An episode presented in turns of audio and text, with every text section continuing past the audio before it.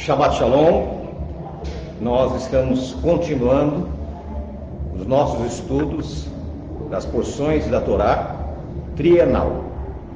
Hoje a nossa porção, ela inicia em Gênesis capítulo 4, versículo 1, até o versículo 25, 26.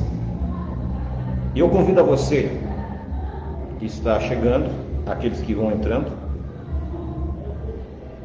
a compartilharem esse vídeo com seus contatos, para que mais pessoas possam ter acesso a esta informação.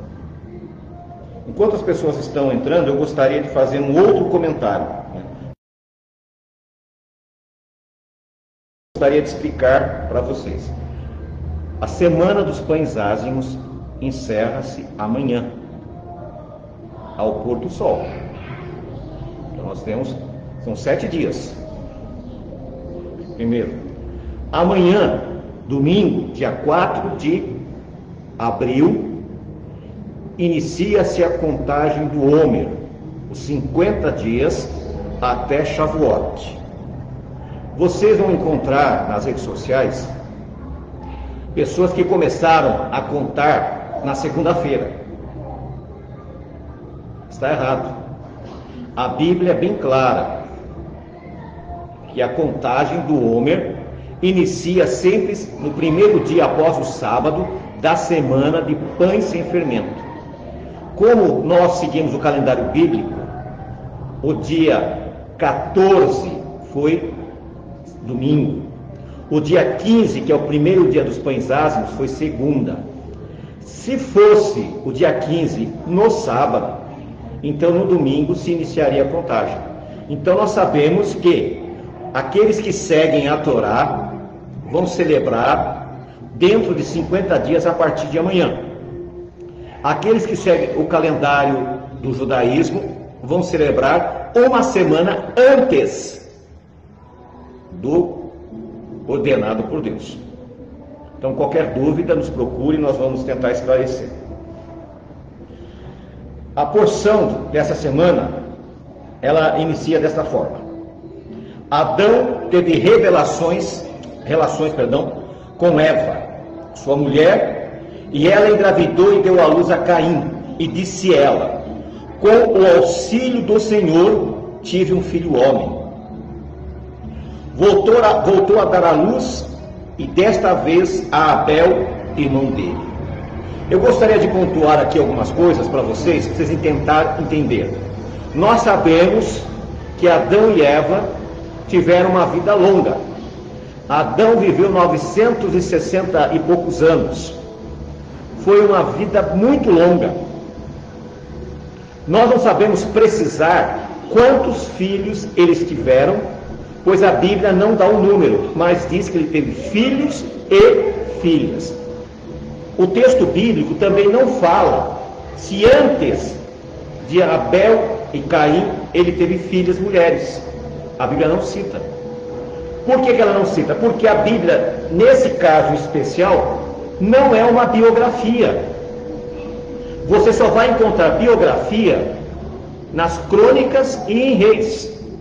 Aqui não, aqui a Bíblia dá uma visão geral como foi o início da humanidade.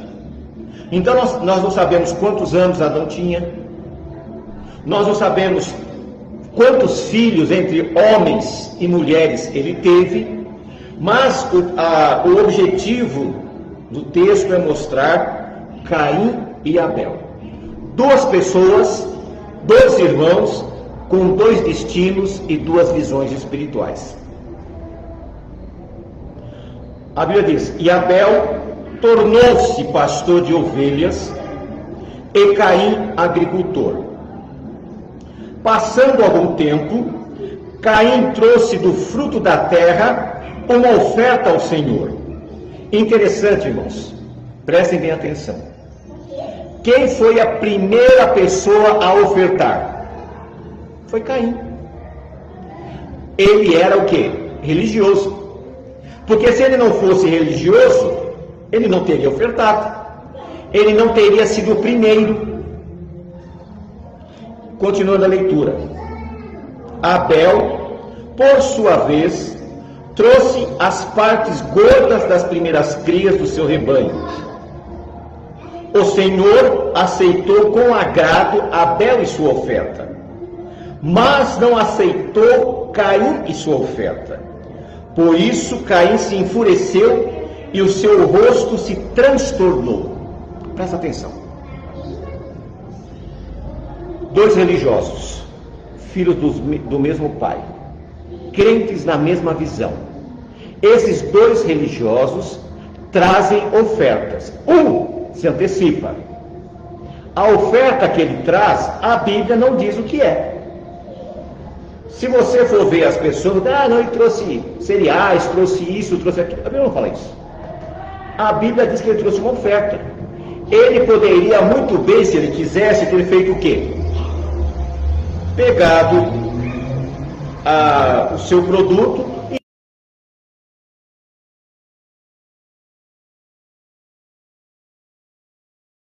O que nós sabemos é que a oferta de Caim não foi aceita. A Bíblia dá um detalhe. No versículo 6 diz assim: O Senhor disse a Caim: Por que você está furioso? Porque se transtornou o seu rosto. Se você fizesse o bem, não será aceito? Que tipo de bem está falando? Da oferta? O do dia a dia da vida dele?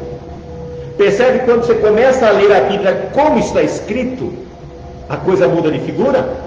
O problema dele não era o tipo de oferta, não era a época da oferta, mas ele não praticava o bem.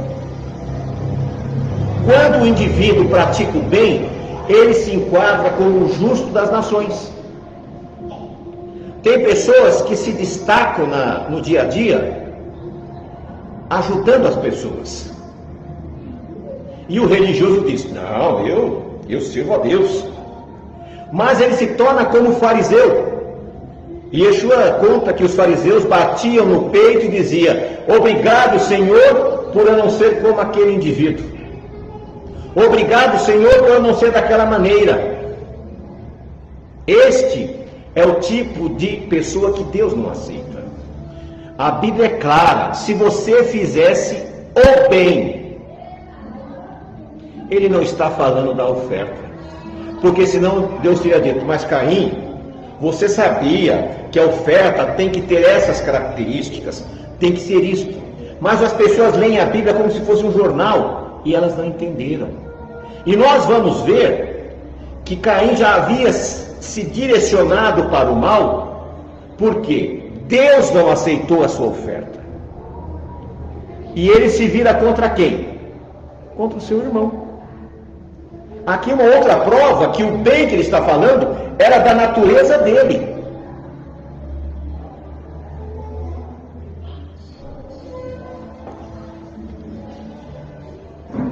O Apocalipse diz assim: importa que ensines outra vez.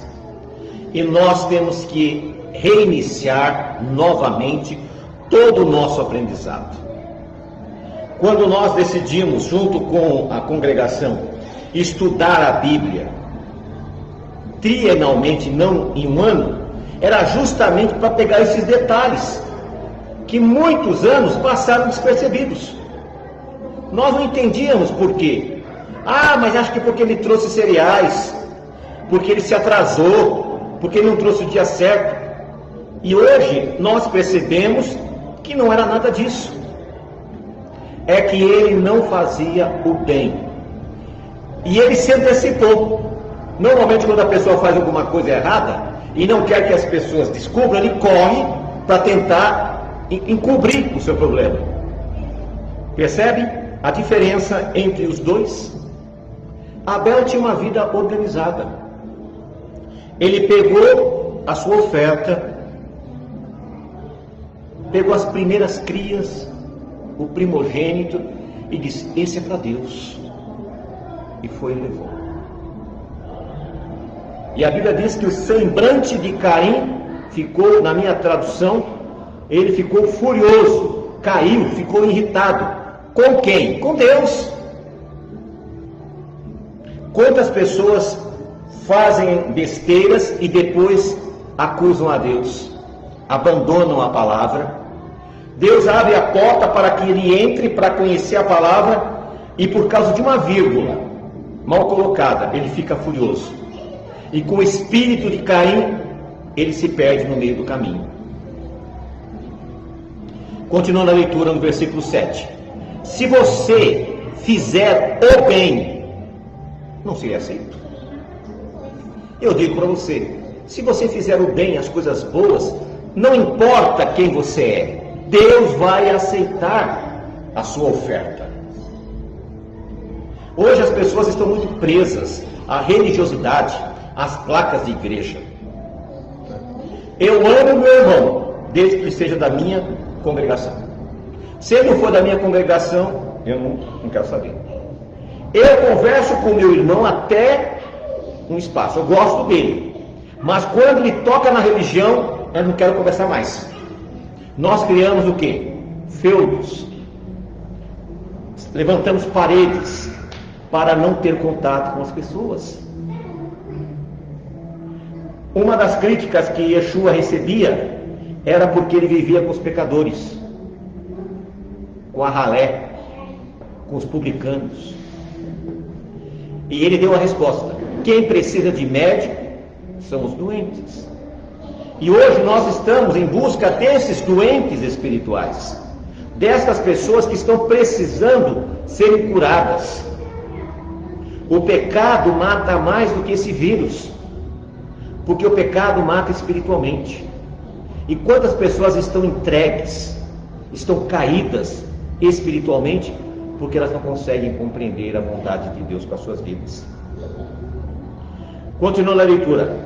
Mas, se não fizer, saiba que o pecado o ameaça à porta, e ele deseja conquistá-lo, mas você deve dominá-lo. A Bíblia fala também que nós não podemos impedir que os pássaros voem sobre nossa cabeça, mas nós podemos impedir que eles façam ninhos. Nós não podemos é, proibir que o pecado fique andando, rondando a gente. Mas nós podemos impedir de participar do pecado. É uma opção. Não adianta você dizer, ah, eu fui fraco. Você não foi fraco, você foi sem caráter. É diferente. Porque a pessoa que tem caráter, ela é honrada, ela é digna. E aqui Caim foi alertado: olha, o pecado ameaça a tua porta. Mas por quê? Quando nós começamos a nos afastar de Deus, o pecado ele vai se aproximando de nós. É um processo natural. Quanto mais nós colocamos empecilhos, e eu já vi pessoas abandonarem a verdade por coisas banais, por vírgulas, por bobagem, coisas que um, dois minutos de conversa teria sanado aquele problema. Mas ele preferiu sacrificar a si, a família, os amigos, a eternidade por nada. Então nós temos que rever os nossos conceitos. No versículo 8: Disse, porém, Caim a seu irmão Abel: Vamos para o campo. Quando estavam ali, Caim atacou seu irmão Abel e o matou. Perceba que Deus conversa com ele, alerta qual foi qual é o pecado que estava à porta? Um assassinato. Ele foi alertado. Deus chamou a atenção. E já percebeu que muitas vezes alguém nos dá uma dica, uma orientação, e a gente cai no mesmo problema. Foi exatamente o Eterno chegou e abriu seus olhos. Por que você está assim? E ele vai e convida o seu irmão com o propósito de matá-lo o que esse irmão havia feito para ele. E você já matou quantos irmãos?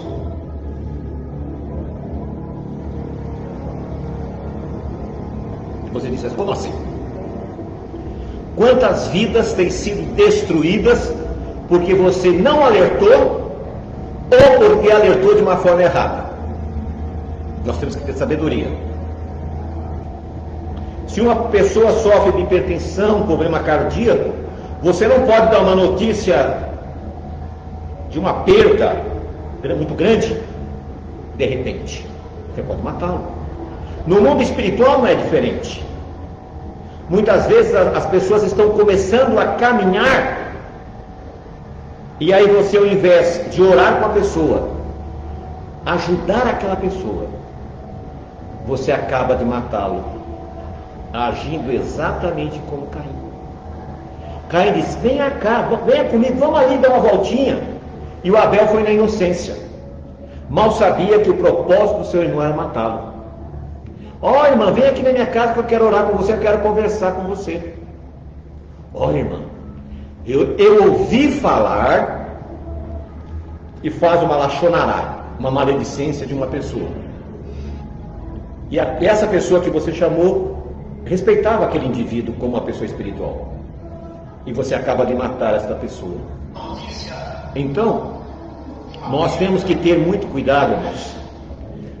Como agir? Nós pisamos em ovos.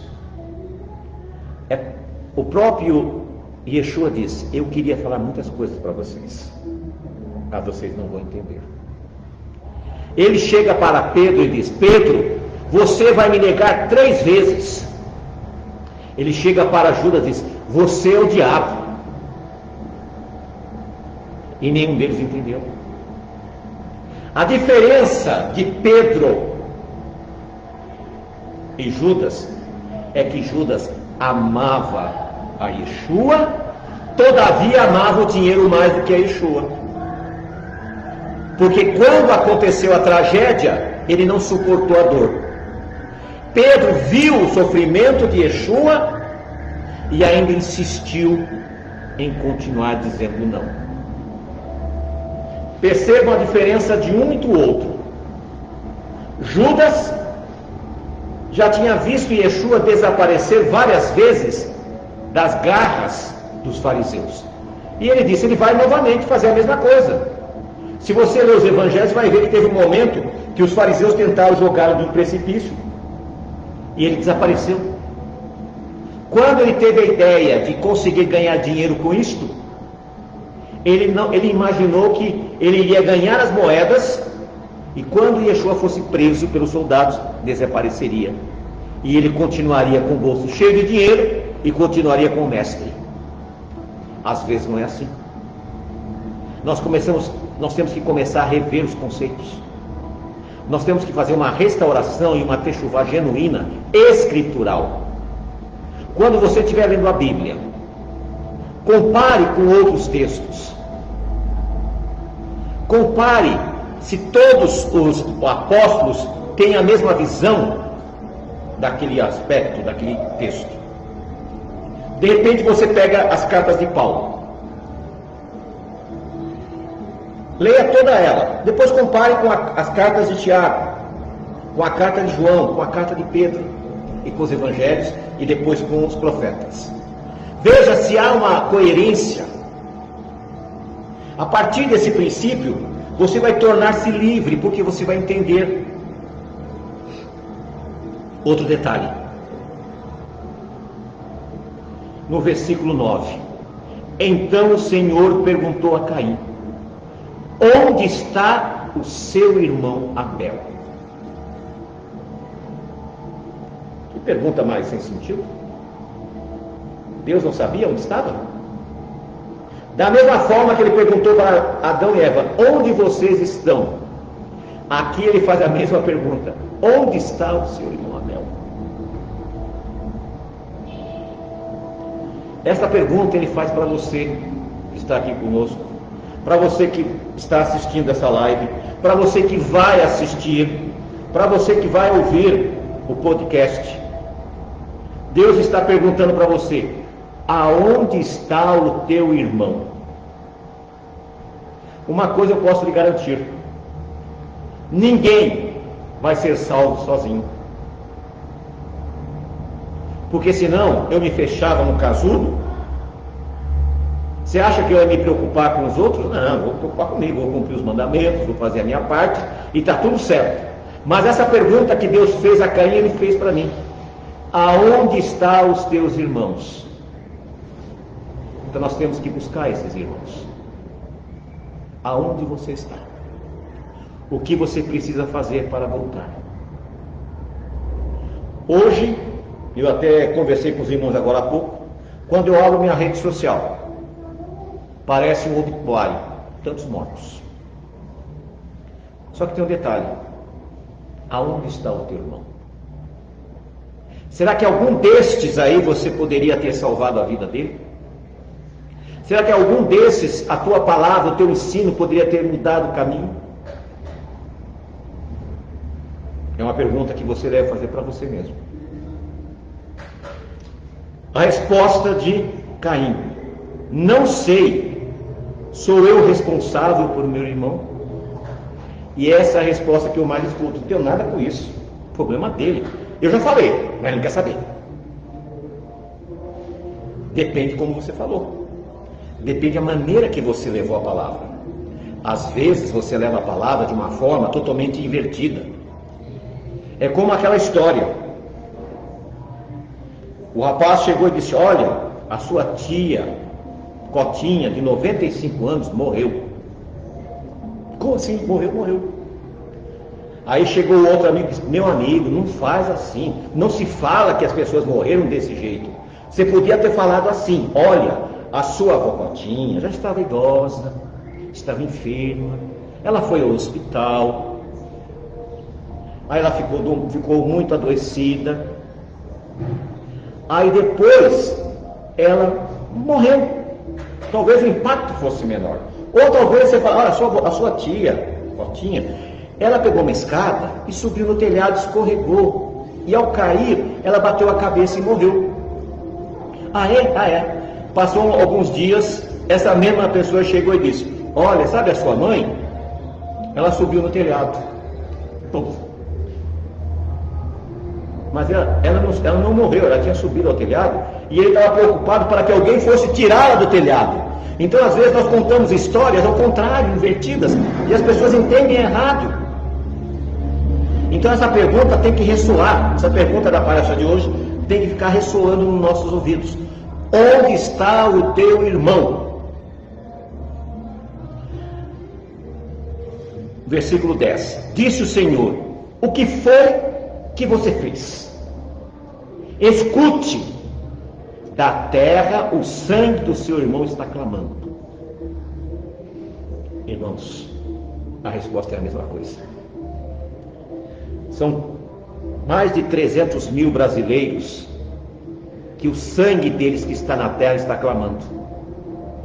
Quantos destes tiveram oportunidade de serem alcançados? Vocês já pararam para pensar? Talvez aquela oferta que você deixou de dar, aquela ajuda, aquele apoio, pudesse ter salvado um desses sangues que está clamando. Como assim? Porque talvez tivesse chegado a palavra a eles. Às vezes, as pessoas julgam todos com uma condição só. E não é verdade. Se nós, como servos do Deus bendito, tivéssemos condições, nós poderíamos alcançar mais almas. E esse sangue dessas vidas estão clamando. São mais de 300 mil. São mais de 3 mil por dia de pessoas que estão descendo à sepultura sem ter tido a oportunidade que você está tendo. Pense nisso. Talvez a voz do Senhor vá falar com você hoje. Onde está o teu irmão? O que você está fazendo com o teu irmão? E não é só irmão sanguíneo, e não é só irmão de igreja, é a raça humana. Quantas vezes nós perdemos a oportunidade de levar a palavra para pessoas que nós poderíamos ter falado? Nós falamos de futebol, falamos de política, falamos de coisas frívolas, mas de Deus é chato, não dá para falar de Deus, não dá para ouvir. Então pense bem, irmãos. Hoje pela manhã eu fui no velório. A pessoa que faleceu é um parente, e essa pessoa, ela não era da minha visão espiritual, mas eu tenho certeza que na manhã da ressurreição ela vai estar ressurreta porque ela era uma pessoa justa, uma pessoa íntegra. E ela não teve a oportunidade de conhecer o que nós estamos tendo a oportunidade de conhecer a palavra. Então, queridos, vamos refletir melhor nesta conversa de Deus com a oferta de Caim, a oferta de Abel, a pergunta: onde está o teu irmão? O sangue do teu irmão está clamando. Isso fala muito alto. Continuando, versículo 12. Quando você cultivar a terra, esta não lhe dará mais a sua força. Você será um fugitivo errante do mundo. Muitas vezes, irmãos, nós estamos passando dificuldade. E você já parou para pensar por quê? A Bíblia nos oferece, nos garante: o teu pão será certo.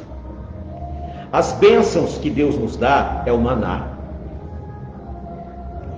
Muitas vezes você sequer está recebendo o maná. Sequer você está recebendo um ensino de Deus.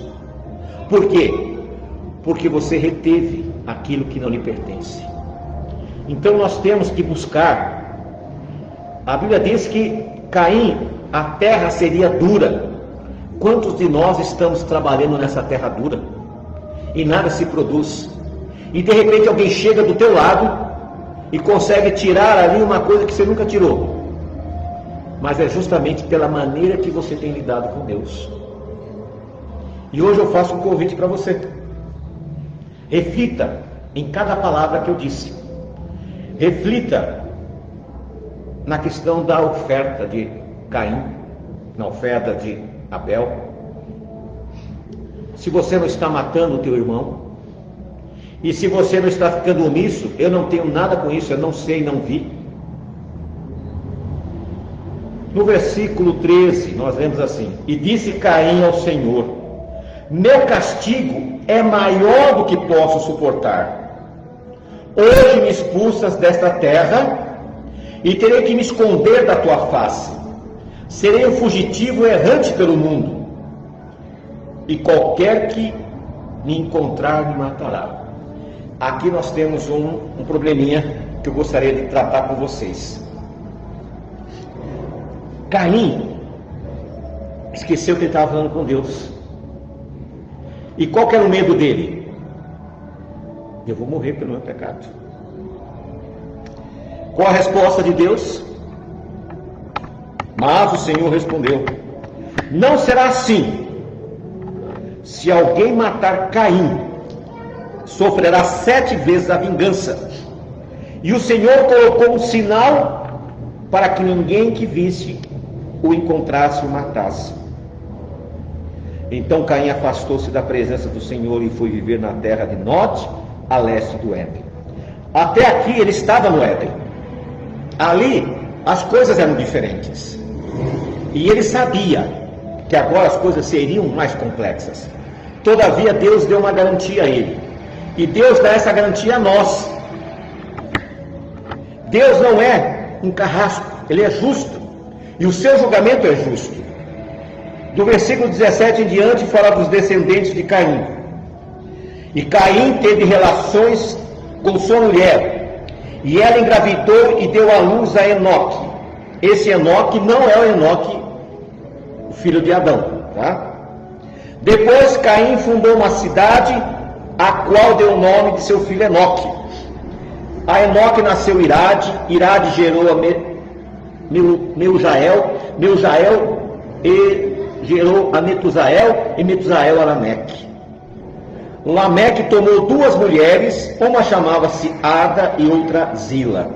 Rapidamente os descendentes de Caim começam a desviar do bom caminho. Então você vê que rapidamente começa a poligamia. Né? Ada deu luz a Jabal, que foi pai daqueles que moram em tendas e criam rebanhos. O nome do irmão dele era Jubal, que foi pai de todos que tocam harpa e flauta. Quando você vê os cientistas, aí dizem que, o, que os nossos antepassados eram pré-históricos eram trogloditas. Não me parece que um homem como Jubal conseguiu fazer uma harpa e uma flauta. Quem de vocês aí sabe fazer harpa e flauta? Afinar, fazer uma corda para a flauta. Fazer o buraco certinho da, da flauta e da harpa. Fazer o, o, o encaixe ali para o som sair com perfeição. Então não me parece que o homem fosse tão troglodita aqui como a Bíblia fala. Zila também deu à luz a um filho chamado Tubal-Caim, que fabricava todo tipo de ferramenta de bronze e de ferro. Se você sair aí onde você está e for no meio do mato, você consegue distinguir barro de minério de ferro? Você consegue distinguir barro de bronze? Você consegue fazer um fogo que consiga fazer o ferro derreter e tornar-se aço? O bronze? Então me parece que Tubal-Caim fosse um troglodita, né? Disse Lameque às suas mulheres, Ada e Zila, ouçam-me mulheres, escutem minhas palavras. Eu matei um homem porque me feriu, e um menino porque me machucou. Se Caim é vingado sete vezes, Lameque será setenta e sete. Aqui ele se entrega. Além de matar o antepassado dele, Caim, matou um menino, um filho de Caim que estava com ele. Aí começa o desvio da geração. E ele se acha importante, porque ele chega e conta como se fosse uma coisa grandiosa. E ele mesmo disse: E quem matar, se matou Caim, que matou um só, quem, quem dera eu. Se Caim estava sob proteção, quem dera eu. Então começa a soberba a crescer. E esse indivíduo começa nesse, nesse aspecto a fazer o quê? A se mostrar importante, e não era. E nós vemos que ele foi o primeiro que começou a desviar do bom caminho, da rota. E isso serve de lição para nós. Nós não podemos desviar do caminho. No versículo 25, novamente Adão teve relações com sua mulher, e ela deu à luz a outro filho, a quem chamou Sete, dizendo: Deus me, concede, me concedeu um filho no lugar de Abel, visto que Caim o matou. Também a Sete nasceu um filho a quem deu o nome de Enos. Nessa época começou-se a invocar o nome de Jeová. Preste bem atenção, irmãos. Somente depois de toda essa tragédia, a morte de Abel, depois a morte de Caim, a poligamia de Jubal, todos eles abandonaram a Deus. E somente quando nasceu Enos, Adão e Eva perceberam o grande amor de Deus que tinha por eles. Isso acontece conosco. Quando nós estamos sobre problemas, sobre perseguição, sobre problemas financeiros, problemas de saúde, problemas, nós esquecemos o grande amor de Deus e paramos de invocar o nome de Deus. Não faça isso. A oferta de Abel foi bem aceita porque ele não se preocupou com as coisas. Ele foi e fez. Muitos de nós vamos perder a nossa eternidade não por grandes coisas, mas por coisas banais, coisas bobas por achômetros. Temos paciência, nós estamos numa grande caminhada. O bom aluno não é aquele que tira 10 todas as notas, todas as provas, mas aquele que tem um crescimento na sua educação, que vai aprendendo aos poucos, que vai amadurecendo. Por quê? Porque ele está aprendendo com realidade, com raiz. E não aquele que simplesmente é fogo de palha dá aquele fogaréu bonito, desaparece. Nós, como servos do Deus bendito, o que, que nós temos que fazer? Criar raízes. Temos que ter paciência. Hoje, muitas vezes nós achamos que as coisas estão ruins. E nós olhamos para os noticiários e os noticiários dizem que está cada vez pior. Mas a Bíblia nos dá um conselho. Caiam mil ao teu lado, dez mil à tua direita, e você não será atingido. Nós precisamos continuar nos cuidando com relação ao distanciamento, com relação a lavar as mãos, o álcool gel, porque isso a, a Torá nos orientou.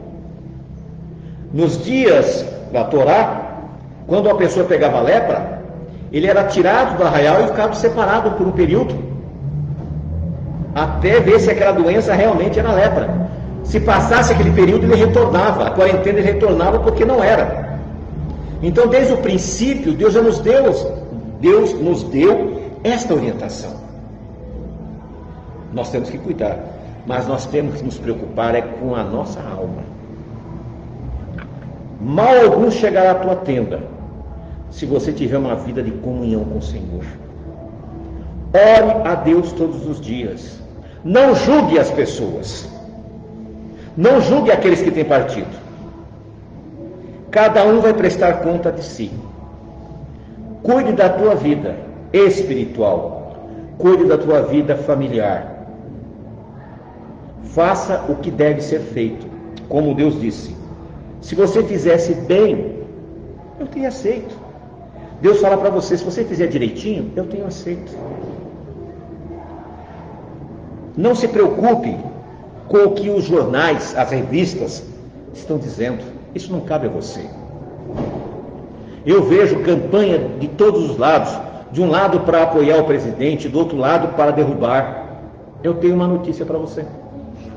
Quem estabelece os governos e quem tira é o Deus bendito. Não é Facebook, não é Orkut, não, Orkut não tem mais. Instagram, não é nada disso.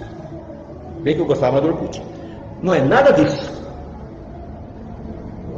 Quem estabelece os governos é Deus. E Deus vai mandar o governo conforme a sua necessidade, conforme a minha necessidade. Então, meus queridos, que Deus visite o lar de vocês. Nós estamos adentrando agora ao pôr do sol, no último dia de pães ázimos. E eu quero dar os meus parabéns a vocês, eu tenho acompanhado né, no nosso canal de WhatsApp, o pessoal ali se esforçando para fazer matizar, se esforçando para passar, é uma vitória. É de vitória em vitória que nós vamos alcançar o nosso objetivo. Agora nós vamos entrar em 50 dias que antecede Shavuot. A palavra Shavuot significa recebimento. Vamos receber a palavra de Deus no nosso coração. Quando traduziram Pentecostes, a palavra Pentecostes significa apenas 50. O significado era só isso. Então não vamos nos preocupar com as religiões das pessoas. Se preocupe com você. Receba a Torá na tua vida. E a Torá que eu digo é de Gênesis a Apocalipse. Porque quando você pega Gênesis 1 e 2, ele vai se complementar com Apocalipse 21 e 22. A palavra Torá é ensinamento. Importa que ensines outra vez. E Yeshua disse: Ide às nações e ensinai a guardar todas as coisas que eu vos tenho ordenado. Basta você ler o que o Senhor Yeshua nos ensinou. Vamos ensinar as pessoas. A ampuleta, quem, quem não souber o que é ampuleta, vou falar porque eu sei daqui a pouco vão perguntar: o que é ampuleta? ampuleta era um objeto de vidro, mais ou menos assim, e tinha areia. E conforme a areia caindo, ia marcando o tempo. Chama-se ampuleta do tempo. E a ampuleta do tempo de Deus está se esgotando. O relógio de Deus está para marcar meia-noite. O Senhor está para retornar. E o que você tem feito para poder estar com Ele? O que você tem feito para poder entender a palavra de Deus? E para poder falar com as pessoas? Cuidado da maneira que você vai falar. O que nós não precisamos é espalhar brasa. Nós precisamos de pessoas sensatas. Pessoas que possam mostrar a verdade como ela é. mostrar a verdade com simplicidade. Nós temos mil anos para aprender a servir ao Deus bendito. Só que tem um problema, você tem que estar lá nos mil anos. Se você estiver lá, você vai, estar, vai ter mil anos para aprender. E muitos não vão estar, porque não souberam atender ao chamado onde você está. Que Deus abençoe a todos. Eu vou convidá-los aonde você estiver, inclinar a fronte, nós vamos orar. Agradecer a Deus por esta grande vitória que nós tivemos esta semana das famílias que cumpriram esse mandamento dos pães sem fermento. Vamos inclinar a frente. Senhor nosso Deus, nós agradecemos ao Pai pela grande misericórdia, Senhor.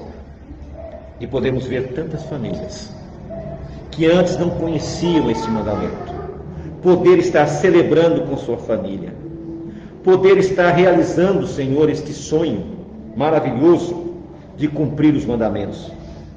Que possamos continuar nesta jornada, Senhor. Abra as portas do céu e derrame as bênçãos sem medida para os teus filhos.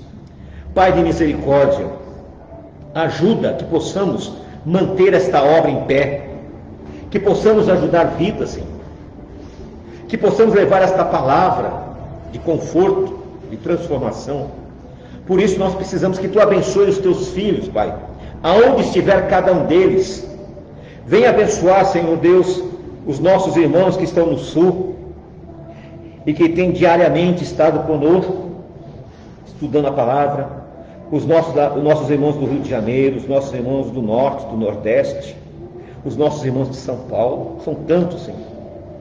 E eu quero colocar a vida de cada um deles na tua presença, Senhor. Que os teus anjos acampem ao redor de cada família e que mal algum chegue à tua tenda, Pai.